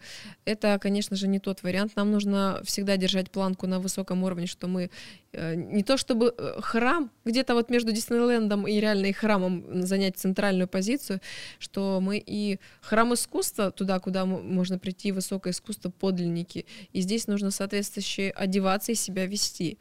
И в то же время в определенные моменты ты можешь здесь расслабиться, но расслабиться не так, что ты пришел в панталонах там или там в сланцах. У нас, кстати, на каждом мероприятии дресс-код, и я призываю каждый раз посетителя одеваться в дресс-коде. И пока еще мы просто спокойно везде вводим и пропускаем, но скоро появится фейс-контроль на мероприятиях, потому что надоело повторять, дресс-код соблюдают все. Что хочется, конечно же, чтобы атмосферу все поддерживали, и тогда и кайф получится совершенно другого качества. Я согласен, я приду. Кстати, э, сообщи, какие ближайшие, э, может быть, выставки есть, которые стоит посмотреть. Вот, ну, давай на ближайший период, там вот декабрь, январь, февраль. А тут все просто, потому что мы открыли э, сейчас выставки, которые три месяца будут как раз идти где-то до конца февраля. Декабрь, январь, Да, и февраль. Да, да, да, да, вот именно так. А у нас а, искусство 30-х годов, с, э, советское искусство, выставка открылась на Мира в нашем здании. Это очень красивые работы. Мы привезли их с Москвы. Россизо организация нам привезла. Это такой архивный, э, архивный институт, вот, который э, хранил в себе с довоенного времени, до Первой мировой, все к- работы, которые были написаны в советское время.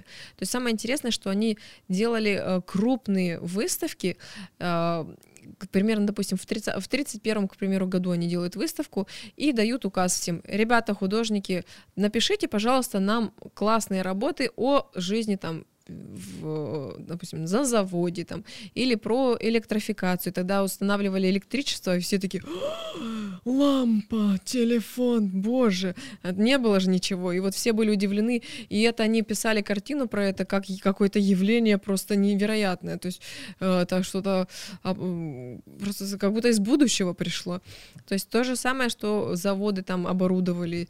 Для них это было вау, то есть они нагрели дом, ну, огромный, то есть когда, никогда такого не было, и вот.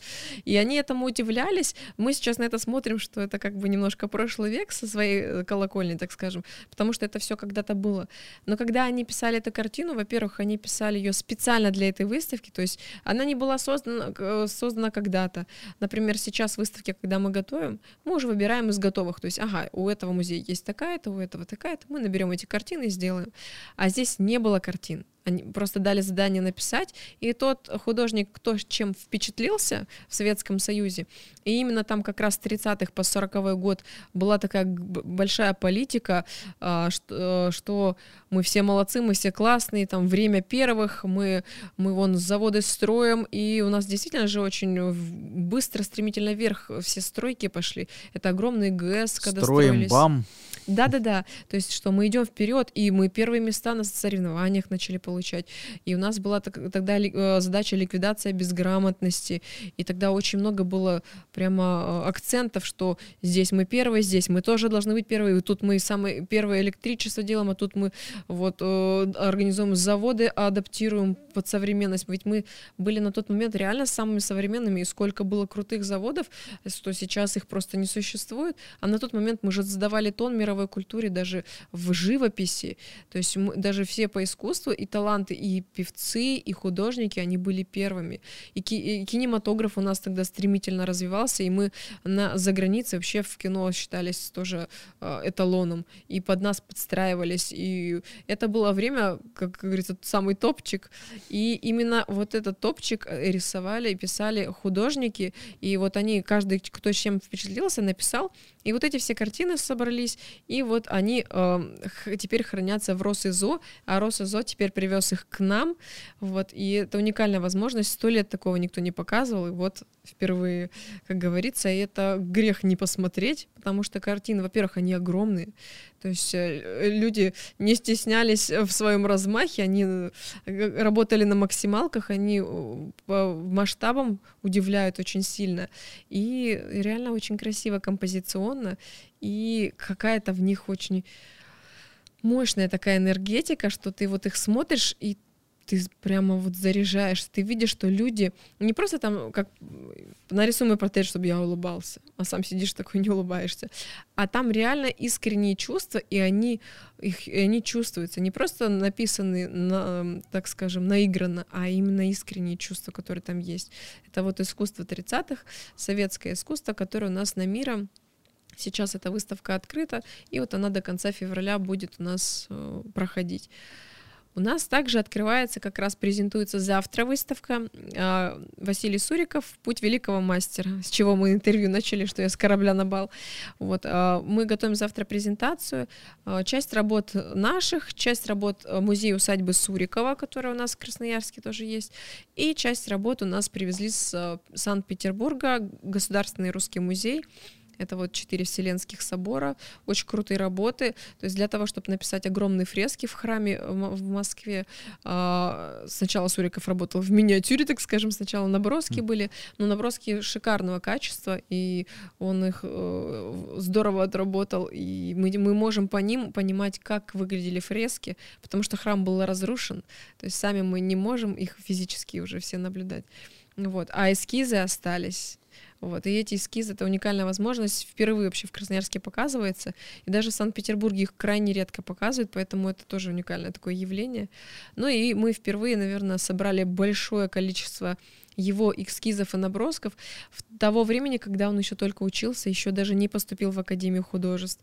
То есть он когда еще был совсем маленький, Вася, и начинал еще что-то писать, и вот только-только в зачатке было его все э, искусство. Это тоже же э, э, интересно, как вот его почерк менялся, посмотреть, вот он вот так писал, а потом вообще совсем по-другому стал. Также есть у нас работы его, когда уже в Академии, то есть мы можно прям путь посмотреть. Так, здесь он ученические такие работы, пока он еще был просто Вася. Тут он уже Василий, а тут он уже Суриков, тут уже конкретно Суриков, то есть видно.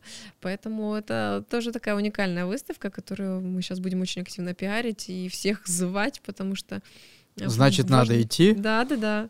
Такого дважды не будет. И есть у нас еще третье здание — на Красноярском рабочем 68. А, там у нас вообще отдел декоративно-прикладного искусства, то есть у нас в основном там а, скульптуры, а, какие, изделия из керамики, ювелирка, и у нас всегда там очень позитивные выставки, какие-то такие веселенькие, душевные, народное искусство. И сейчас у нас там коллекция народных праздников. Это в честь Пасхи, Масленицы, Нового года, Дня Кита, там э, разных национальных праздников, названия которых мы даже не, не, не знаем, и как их проводят тоже знать не знаем. И древних в том числе праздников. Вот. И там интересные и костюмы, и там из кости изделия, и там игрушки детские, и разные э, ритуальные какие-то вещи для праздников, для той же масленицы.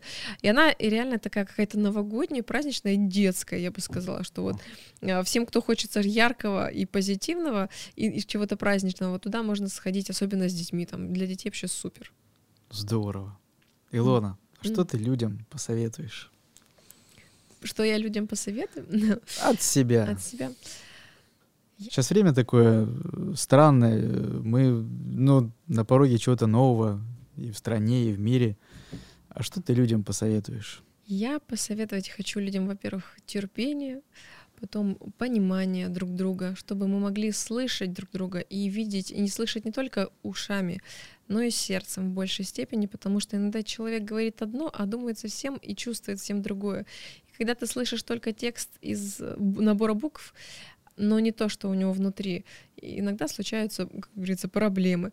Поэтому я бы хотела, э, чтобы люди все могли именно слышать сердцем, а, чтобы люди делали все из любви, и в том числе для себя, никогда не забывали про себя, чтобы они и любили и себя, и своих близких, как в самолете. Надень сначала маску на себя, потом на, на, на соседа, на ребенка. Так и здесь. Сначала любовь к себе, потом все, все из любви. Если вы занимаетесь не своим делом, срочно надо что-то делать. А, несмотря на все события, я считаю, что а, важно все делать сейчас э, так, чтобы вам было хорошо, уютно, чтобы вас слышали и понимали, чтобы вы слышали и понимали.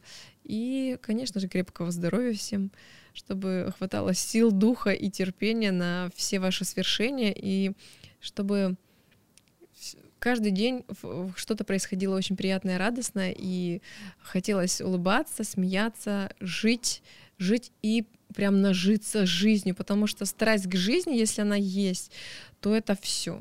То есть если есть страсть к жизни, интерес к жизни, любовь к жизни, то тогда у вас вообще все получится. Какая ты классная. Ты, ты, ты крутышь. Спасибо. Спасибо тебе большое и твоей команде, что ты делаешь современный, крутой, интересный музей. Спасибо большое. Спасибо.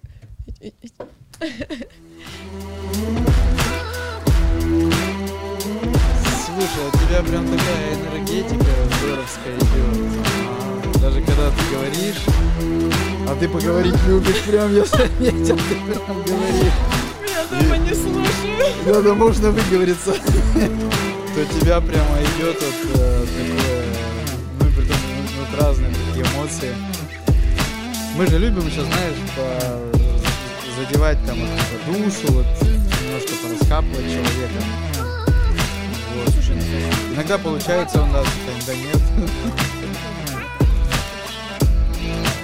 Без пошлости всяких. Как ты себя чувствуешь? Комфортно? Я, я себя ловила